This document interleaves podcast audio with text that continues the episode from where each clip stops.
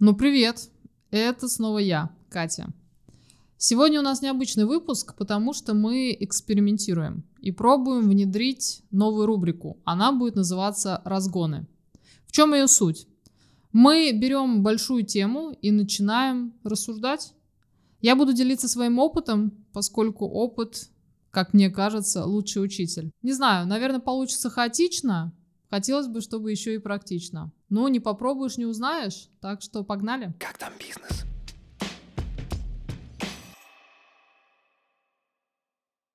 Все, давай рассказывать подписчикам, о чем будем сегодня разговаривать.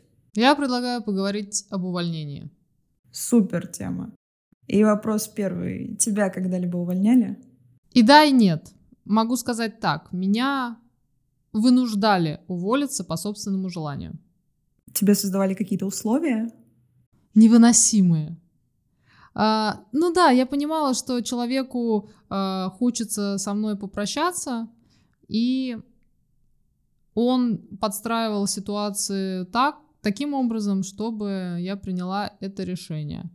Это было один раз. Э, проработала я три недели э, с этим человеком. И, собственно, не жалею, что мы оба так скоро поняли, что нам нужно разойтись.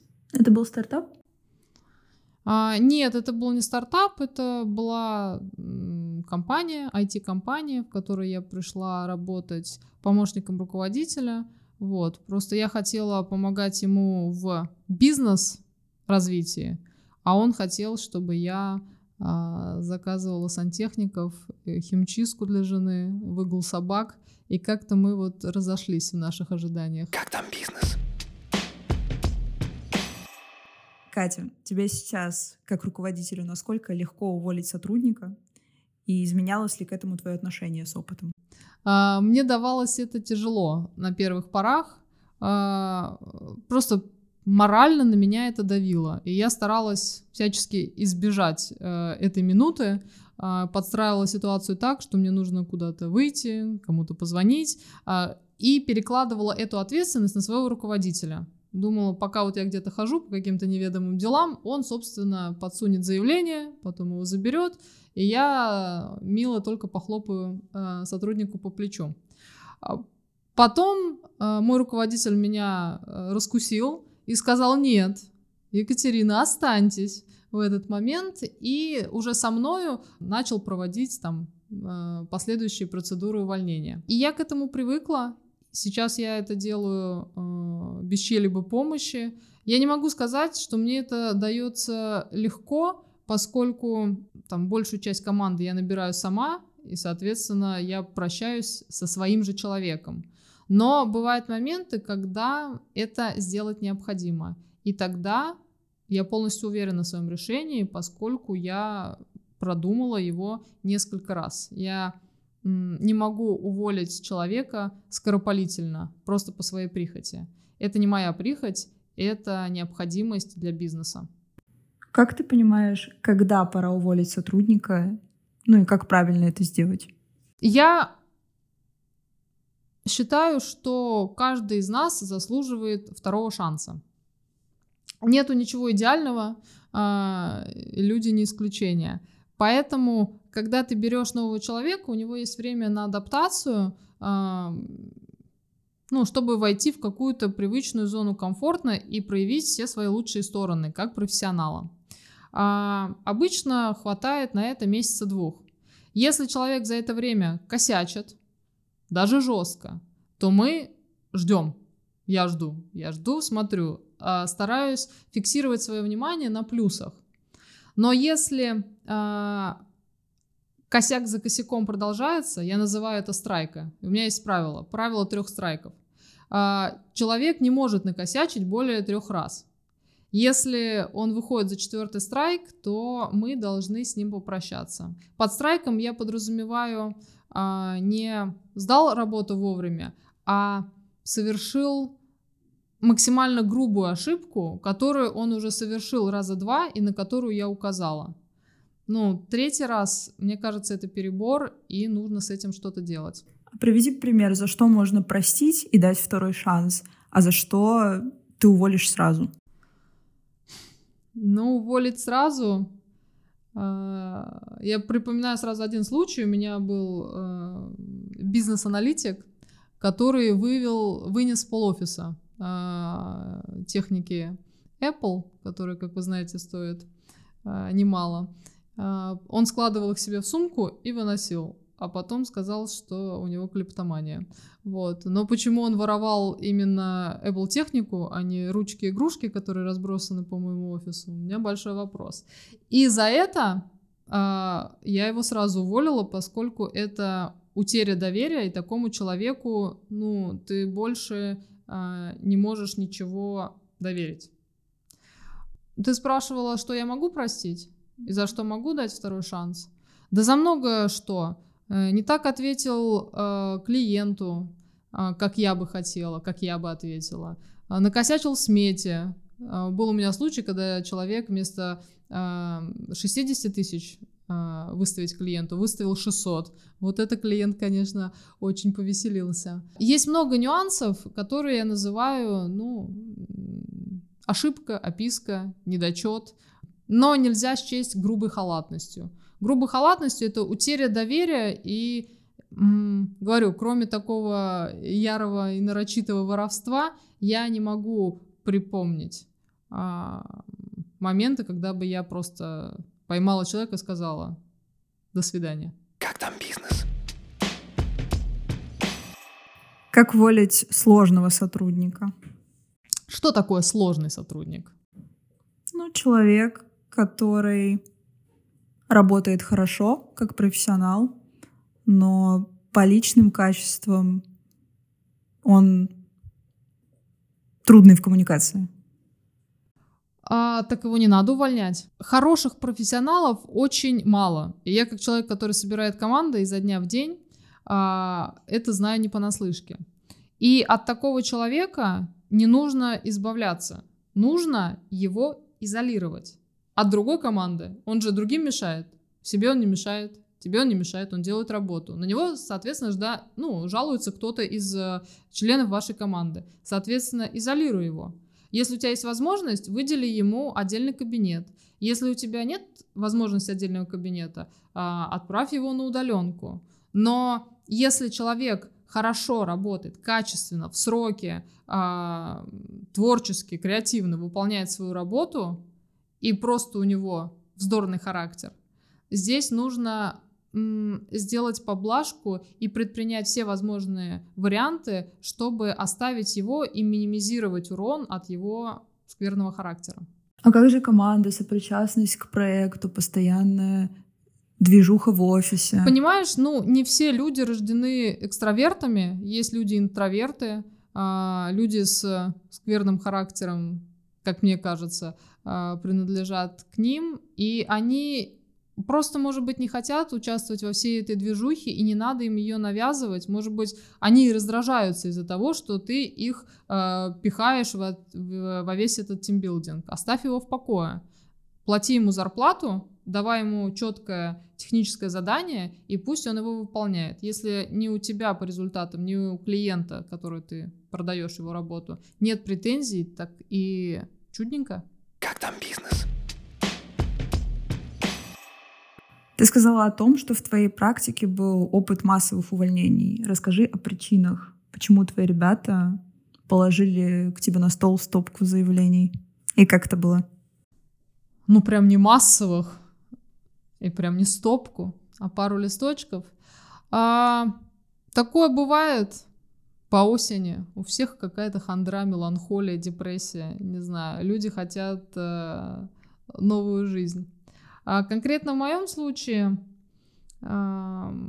несколько заявлений я получила от ребят, которые э, занимаются мобильной разработкой. Сейчас э, вообще это направление разработки очень актуально. Такие специалисты сильно котируются на рынке и их активно хантят и перекупают. Есть у нас э, большие мастодонты, такие как э, Яндекс, э, ИВК, ну и банки те же самые, которым нужно пилить приложения или э, доразвивать уже напиленные приложения. Соответственно, они хантят э, молодых ребят, предлагают им очень большие деньги, которые мне им э, не предложить, поскольку у меня не будет биться себестоимость с возможностями моих клиентов, э, среднего и крупного бизнеса. Э, поэтому ребята, кто не в полной мере лояльны к компании, как мне бы того хотелось, выбирают деньги. Ну, в 20 лет, возможно, и я бы тоже выбрала деньги. Так что э, грустно, но такая проблема решается очень просто. У вас в команде всегда должны быть джуниор-разработчики, то есть это начинающие ребята, которые, которых вы растите. Вот организовываете у себя такой детский садик, берете ребят постарше и поопытнее и э, доплачиваете ребятам поопытнее за то, что они менторят ребят менее опытных. Соответственно, когда ребят опытных перекупают, у вас остаются э, ваши джуны, которые уже что-то знают и готовы, в принципе, их заменить хотя бы частично. И у вас останется люфт на то, чтобы найти ну, замену ушедшему человеку. Поэтому это хорошая практика. Всем советую не пренебрегать джунами. Это не ноша, это бомба замедленного действия в хорошем плане. Другие компании делают жирные оферы программистам твоим, но я знаю, что, несмотря на это, многие отказываются от этих офферов, и они остаются с тобой в команде. Как ты думаешь, почему? Да, на самом деле, а, на моей практике двое из э, десяти принимают жирный офер и покидают э, родительское гнездо, а 8 остается. Мне кажется, это очень хорошая статистика, поскольку 80% лояльных сотрудников это супер. Было такое, что моему фронтенд-разработчику предложили э, на 100 тысяч больше, чем он получал у меня. Э, он ко мне пришел и сказал, Кать, вот офер, вот деньги. Я хочу остаться, но я хочу, а, чтобы мы с вами договорились. Четверть. Повысить ему на четверть от предложенного э, в офере денег. То есть э, он не пошел за 100к плюс, он остался у меня за плюс 25. И я считаю, что это, это супер. Но не могу сказать, что он такой святой и весь лояльный. А, нет, его позвал банк, а в банке, вы должны понимать, это огромная махина, которая состоит из 200 плюс разработчиков, которые делают какую-то а, одну часть а, большого механизма. И если бы он пришел туда, он бы заселился вот в эту команду 200 плюс разработчиков и, ну, не красил бы кнопки, а делал бы какую-то маленькую фичу, которую бы никто не заметил. То есть он пошел за большие деньги, но он остановился бы в своем развитии. А здесь он работает в связке с, ну, на проекте с еще тремя-пятью разработчиками. И то есть он не красит кнопки, он не делает какой-нибудь маленький функционал, он разрабатывает огромную платформу. И, а, соответственно, постоянно учится чему-то новому. Поэтому а, я не считаю, что нужно пойти за большими деньгами и остановиться в своем развитии. Лучше подойти к руководству, показать этот офер и попросить больше денег, остаться там, где тебе есть еще куда расти. То есть для твоих ребят механизм мотивации — это больше команда и развитие, нежели деньги? Да, да. Uh, у меня все выстроено так, что все заточены на развитие. Мы готовим ребятам uh, ИПР, это индивидуальный план развития, котором даже есть пункт том, что я прошу ребят проходить э, собеседование у других компаний. Все же такие, как бы, когда я это внедрила, такие, Кать, ты уверен, ты хочешь, чтобы мы уволились? Ты не боишься, что мы уволимся? А я не боюсь, что они уволятся. Я хочу, чтобы они посмотрели, чтобы они не были, не были в вакууме, вот в этом вот э, привычном теплом болоте, а, которую я называю так свою компанию, а, чтобы они посмотрели, как собеседуют другие, какой уровень вообще у текущих HR, какой уровень у а, людей, которых собеседуют, и захотят ли они пойти в их компанию. А, поэтому я поощряю э, собеседование, поскольку это новый опыт, новые знания и некое э, снимание розовых очков с ребят, чтобы они не думали, что в какой-то компании круче. Нет, ты сначала пройди собеседование, э, расспроси HR, расспроси там ведущего программиста или кого-либо, кто тебя будет собеседовать, и потом уже сравни. Только опираться э, на деньги, что тебе предложили на 100 тысяч больше – а, ну, не знаю, мне кажется, если так руководствоваться, то ты можешь сильно просчитаться. А обратно в команду человека, который ушел из-за того, что его переманили на большие деньги, я не беру. У меня были такие случаи, когда человек ушел, а потом попросился обратно. Нет, в одно реку два раза не войдешь. По крайней мере, в мою реку точно. Ну, вот как раз-таки история, что это та ситуация, когда ты второй шанс дать не готова. Второй шанс я дать не, не готова человеку, который э, бежал за какой-то красивой жизнью, я не знаю, большими деньгами, а потом понял, что э, это был фантик, и ему захотелось вернуться в родной дом. Нет, надо было думать. Я здесь, э, это не какой-то принцип, это не какая-то моя позиция, что ах так, э, так и уходи. Нет, а, я считаю, что здесь человек просчитался, здесь человек не сел, не подумал, а, а просто ну, каким-то сиюминутным порывом руководствовался. А мне не нужны такие люди. Мне нужны люди взрослые, ответственные, которые могут э, перед принятием важного решения, а смена работы это важное решение, э, семь раз отмерить и только потом отрезать, положив мне заявление на стол. Если ну, они э, хотят метаться, то я возьму такого человека, а через месяц-два он снова захочет уйти. Понимаете, здесь вот опять э, мы говорим о том, что доверие потеряно. Поэтому человеку, которому я не доверяю, я не могу дать второго шанса. Как там бизнес? Было такое, что ты хотела кого-то уволить, но не могла. Да, да, такая ситуация э, была, но я м, всегда ищу сначала э, причину в себе. Ну, то есть, почему я хочу уволить человека. Э, одно дело, когда он проф непригоден, некомпетентен, у меня развязаны руки, есть и основания. Я говорю, вот, ты не сделал этого, не сделал этого, пока, допустим. Но э, есть вторая ситуация, когда человек мне как-то неприятен и не нравится. Но я стараюсь тогда выяснить, поговорить с командой, а как они относятся к нему. Если э, наше мнение сходится в этом пункте, хорошо, мы можем идти, значит, мне не кажется, у меня нет галлюцинаций, вот, у меня нет какой-то личной неприязни, а, значит, мы можем а, двинуться дальше и а, обсудить с командой, что нам конкретно не нравится в этом сотруднике, если не его работа. Если нам не нравится его характер, то, ну, как я уже говорила ранее, изолируйте его, от команды, изолируйте себя от него и как-нибудь э, продолжите совместную работу.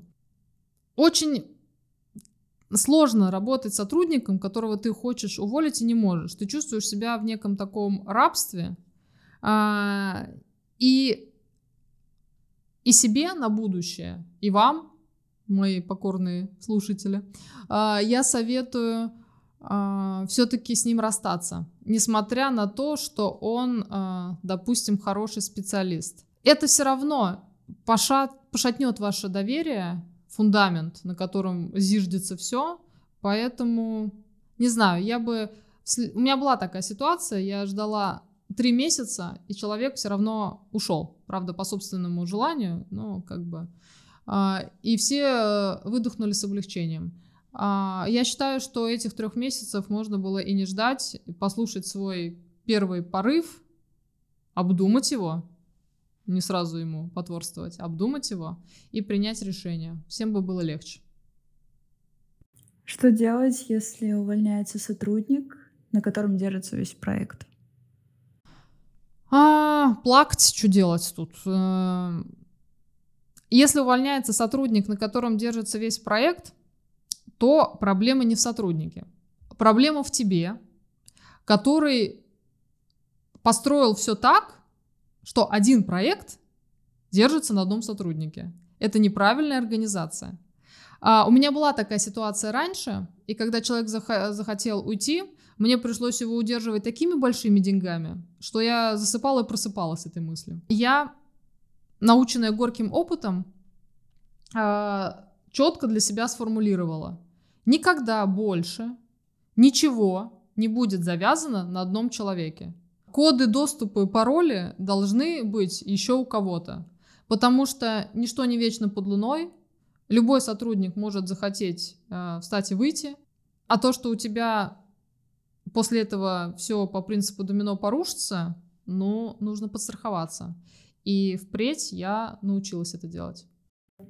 Если ты хочешь плакать при увольнении такого сотрудника, а если незаменимые сотрудники?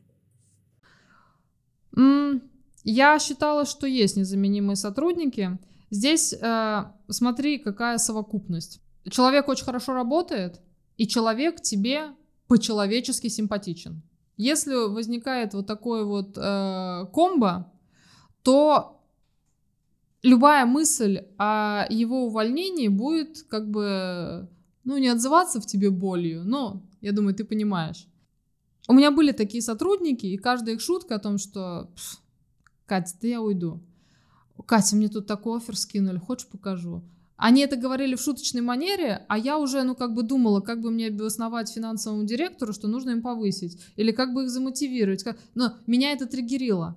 И потом я поняла, что а зачем мне изнашивать свою нервную систему вот этими вот качелями. А, я подумала, что мне будет жалко, а, что он уйдет, но это его решение, мне просто нужно быть к нему готовой, не замыкать весь проект на нем, а постараться донести до него, что он мне нужен и что он важен компании.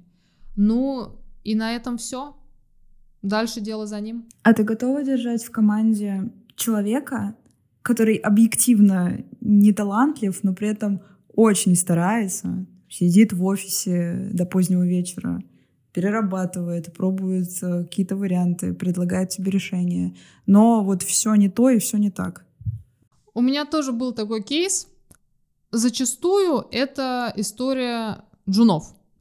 Человек просит дать ему шанс. У него нет опыта никакого, ни коммерческого, ни обычного. Он прошел какие-нибудь курсы нетологии и Яндекс практикума и думает, что все, вот у него есть учебный проект, он там гениален, пожалуйста, возьмите меня за большие деньги. Ты даешь ему шанс, поскольку практика внедрения в компанию джунов это а, и дальше ты ждешь. А, естественно, ты берешь его за небольшие деньги, и поэтому ждать тебе достаточно комфортно.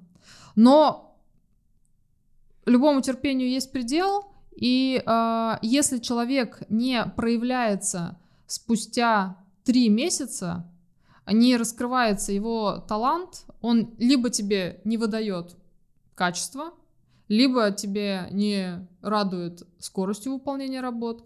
То есть, если нету вообще ничего, то ничего и не будет. Сколько бы он тебе не клялся в усердии, сколько бы он ни старался, сколько бы он ни говорил, Катя, я тут переработки ночью, я их не записываю, э, а, все для вас. Ну, не дано. Я готова э, быть школой какое-то время. Причем, а мне-то что стараться? Мне-то только, ну, просто на это все смотреть. Стараются-то мои учителя. Это люди, программисты грейдом выше, которые, собственно, занимаются этим детсадом. Но у них же тоже может наступить конец терпения. И когда я их заставляю учить джуна еще и еще, у них может самих закончиться терпение, и они уйдут. И в итоге я останусь с женами, которые бесталанны, и потеряю ребят, которых э, заставляла учить женов, которые э, учебы не способны. Поэтому здесь этот момент очень важно отслеживать. Дайте человеку три месяца, все условия предоставьте, э, и посмотрите, что он вам выдаст. Если ничего, пора прощаться. Но при этом у тебя в команде очень много джунов, которых ты взрастила до middle. Да, а, вообще в команде а, все ребята, какая была тактика? А, взять а, по различным направлениям разработки а, middle плюс разработчиков, да, там на фронт, на бэк, мобильную разработку, там на верстку, на Битрикс, везде. И к ним подсаживать джунов, чтобы они э, у них учились, черпали вдохновение и мудрость. И все. И потом эти джуны, э, поскольку ведущие разработчики были суперскими, они были максимально скилловыми, и э, обязательно в этих разработчиков нужно вкладывать и душу, и деньги, поскольку они потом породят э, целую, ну, целый класс талантливых джунов, поэтому не поскупитесь. А, они выращивали моих джунов, которые становились медлами. Я набирала новых джунов, которые подсовывала к свежеиспеченным медлам. И вот эта вот человеческая а, цепочка у меня работает как а, механизм швейцарских часов. Я им очень горжусь. И этот маховик э, у меня запущен и не будет выключен никогда. Это такая пекарня джунов. Конвейер. Пекарня. Свежий, испеченный э, джунчик с кунжутными семечками. Покупайте. А после того, когда они понимали, что достигли какого-то уровня, что я уже не джун, появляются ли у них мысли о том, что, может быть, мне пора в другую компанию, на другие уровни переходить? А, так у нас в компании все нормально с уровнями когда они становятся из джунов в медлов, а, их просто э, распределяют либо на проект с более сложной архитектурой и задачами, э, либо им э, вообще доверяют вести какой-нибудь проект в соло. Поэтому здесь есть куда расти, было бы желание. То есть ты всегда поддерживаешь вот этот вот климат профроста, чтобы всегда было развитие у человека? Конечно, обязательно. А, я хочу, чтобы они становились э, умнее, мудрее день ото дня. У нас э, проводятся лекции, семинары, причем старшие разработчики просто выступают по пятницам на какую-то определенную тему, все присутствуют. То есть э, процесс роста и развития у нас перманентен. Как там бизнес? Окей, кроме развития, что нужно делать, чтобы в команде у сотрудников мысль об увольнении пришла в последнюю очередь? Молиться. А, на самом деле, только кажется, что рынок IT очень э, тяжел и очень мал. Рынок IT обширен, поскольку сейчас э, быть айтишником считается крутым, создаются различными большими компаниями различные э, курсы профессиональные, вот, э, которые люди проходят и становятся айтишниками. То есть это такой постоянный э, комбинат производства э, новых э, специалистов, которые не хотят быть юристами, экономистами, а хотят все в IT. Соответственно, есть из кого выбрать, лично мне. Поэтому даже если человек задумается об увольнении, ну, э, ну что ж, значит, э, будем искать ему достойную замену. А чтобы человек об этом не задумался, нужно создать максимально комфортные условия. Какие комфортные условия лично для программистов я могу выделить? Это гибкое начало рабочего дня. Э, ну, у меня настолько гибкая, как гимнастка, я бы вам так сказала. Э, они приходят, э, дай бог, к 12. А, отсутствие каких-либо трекинговых систем, то есть а, ни вы, ни я, ни они не любят, когда за ними следят, когда а, программа на компьютере, которую вы им выдал, фиксирует, сколько он работал часов а, и старался ли он, делая свои дела. Важно, чтобы было место, где ему можно покушать и где ему нальют вкусный кофе, поэтому на чем точно не нужно экономить, это на хорошей кофемашине и свежем молоке. А, я бы еще добавила фруктов.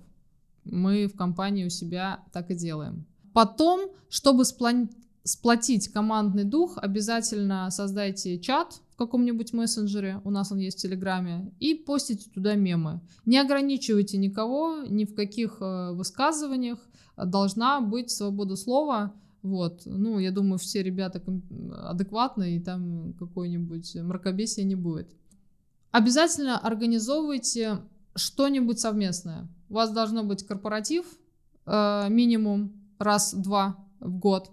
У вас э, может быть пятничные настольные игры, у вас может быть э, пицца в, дне, в день рождения сотрудника. Я просто сейчас перечисляю все, что у меня есть. Э, и все, все то, что работает на меня в положительную сторону. А, обязательно вводите формы, а, обязательно обезличенные. Google форму раз в месяц, раз в три месяца, чтобы сотрудник ответил, что ему нравится, что ему не нравится. В тебе, в его э, наставнике, в компании, в проекте, получая обратную связь. Но еще раз подчеркну, сделай этот опросник анонимным, чтобы человек не боялся излагать свои мысли, а не писал. Катя лучше всех, проект супер, э, я буду стараться. Такое нам не надо. Старайся набирать душевных ребят. Старайся набирать ребят, которые соответствуют не побоюсь этого слова, вайбу твоей компании. Вот если ты молодой, веселый, шутливый, э, игривый, э, но при этом целеустремленный и стремишься к знаниям, так и бери таких ребят. Да, поиск тут может быть сложным и может затянуться, но э, перспективе ты получишь человека, который легко интегрируется в твою компанию и не захочет из нее уйти, потому что ему здесь будет максимально комфортно. У меня был опыт, когда мне нужно было срочно закрыть позицию. Мне нужен был старший разработчик, потому что э, молодые разработчики просто ну, не вывозили, они не понимали, они не, не могли э, не рассчитать мне сроки, не продумать архитектуру. И э, я искала, искала, искала, искала и нашла деда. Вот деда. У меня разработчиком средний возраст э, 25 лет. И я делаю офер человеку, которому 53. Вот там опыта, знаете. У него опыта больше, чем возраст, средний возраст моих разработчиков. А, всех ребят я подготовила. Ребят, в четверг выходит дед. Будьте готовы. Освободите ему лучший стол. Дайте ему лучший стул такой, чтобы у него спина не заболела. Поставьте капельницу. Поставьте капельницу, да. А, все такие, Кать, хорошо, а в чате-то теперь можно материться? Или мы теперь не материмся? А нам вставать, когда он заходит? А нам садиться, когда он говорит? Вот, это было, в общем, все смешно. В итоге в четверг приходит дед а, в 10 утра. Мы с ним а, здороваемся, я говорю, вот ваш стол, вот ваш компьютер, вот пароль, вот тут проект, пока ознакомьтесь с ним, а потом после обеда обсудим с командой. Он такой, все хорошо, я готовлю документы, и он через час подходит и говорит, я пошел, мне это не подходит. А, он не объяснил никак э, свои причины, он сказал, что я рассчитывал на другое, но по разговору потом со своими ребятами я поняла, что ну, это было для него слишком. Это был как бы дед и внуки. Я думаю, что ему, наверное, своих внуков дома хватало, поэтому дополнительные внуки ему были не нужны. И это, э, ну, вы поняли, к чему я? К тому, что чтобы человеку не захотелось откуда-то уходить, ему должно быть там комфортно. И если вы будете руководствоваться моими советами, которые я назвала раньше, э, и логикой, и здравым смыслом, что не нужно э, мешать возрастные группы, то все у вас будет супер гуд. Когда ты увольняла сотрудников, он был к этому готов? Или были у тебя какие-то случаи, на которые сотрудник реагировал резко, неожиданно. Ну, были случаи в начале, когда я говорю, вы уволены, а она такая, а почему? А с чего? Я же все делаю. А девушка параллельно с программированием занималась скалолазанием, да так активно им занималась, что на программирование у нее времени не хватало. И когда я просила ее что-то сделать, а, в рабочие часы. Она сказала, что извините, я на скале. Вот, а потом она удивлялась, ну, типа, почему я уволена. То есть как будто бы увольнение — это процесс, к которому готовы оба? Мне кажется, что человек, которого хотят уволить, он это чувствует интуитивно на уровне инстинктов. Знаете, паучье чутье ему говорит, что сейчас ты будешь уволен. Поэтому каких-то таких случаев, когда я говорю, что ты уволен, а человек такой, извольте, право, за что? А, такого не было. Вот, наверное, кроме этой девушки. Но, видать, она еще была в мыслях на скалах, поэтому не синхронизировалась. с моим желанием с ней расстаться. И последний вопрос. Самое тяжелое увольнение за твою карьеру? Я думаю, что самое тяжелое увольнение за мою карьеру еще впереди. Как там бизнес? Как вам наши разгоны? Как тема увольнения? А, понравилось? Мне показалось, что мы затронули большую часть, но есть о чем еще пофилософствовать. Но есть еще много других тем. Если какая-то тема конкретно вам откликается, и вы хотите, чтобы мы ее разогнали, дайте об этом знать в комментариях. Ну что, с вами была я, Катя, и новая рубрика «Разгоны». Если вам понравилось, ставьте лайк. Пока-пока. Как там бизнес?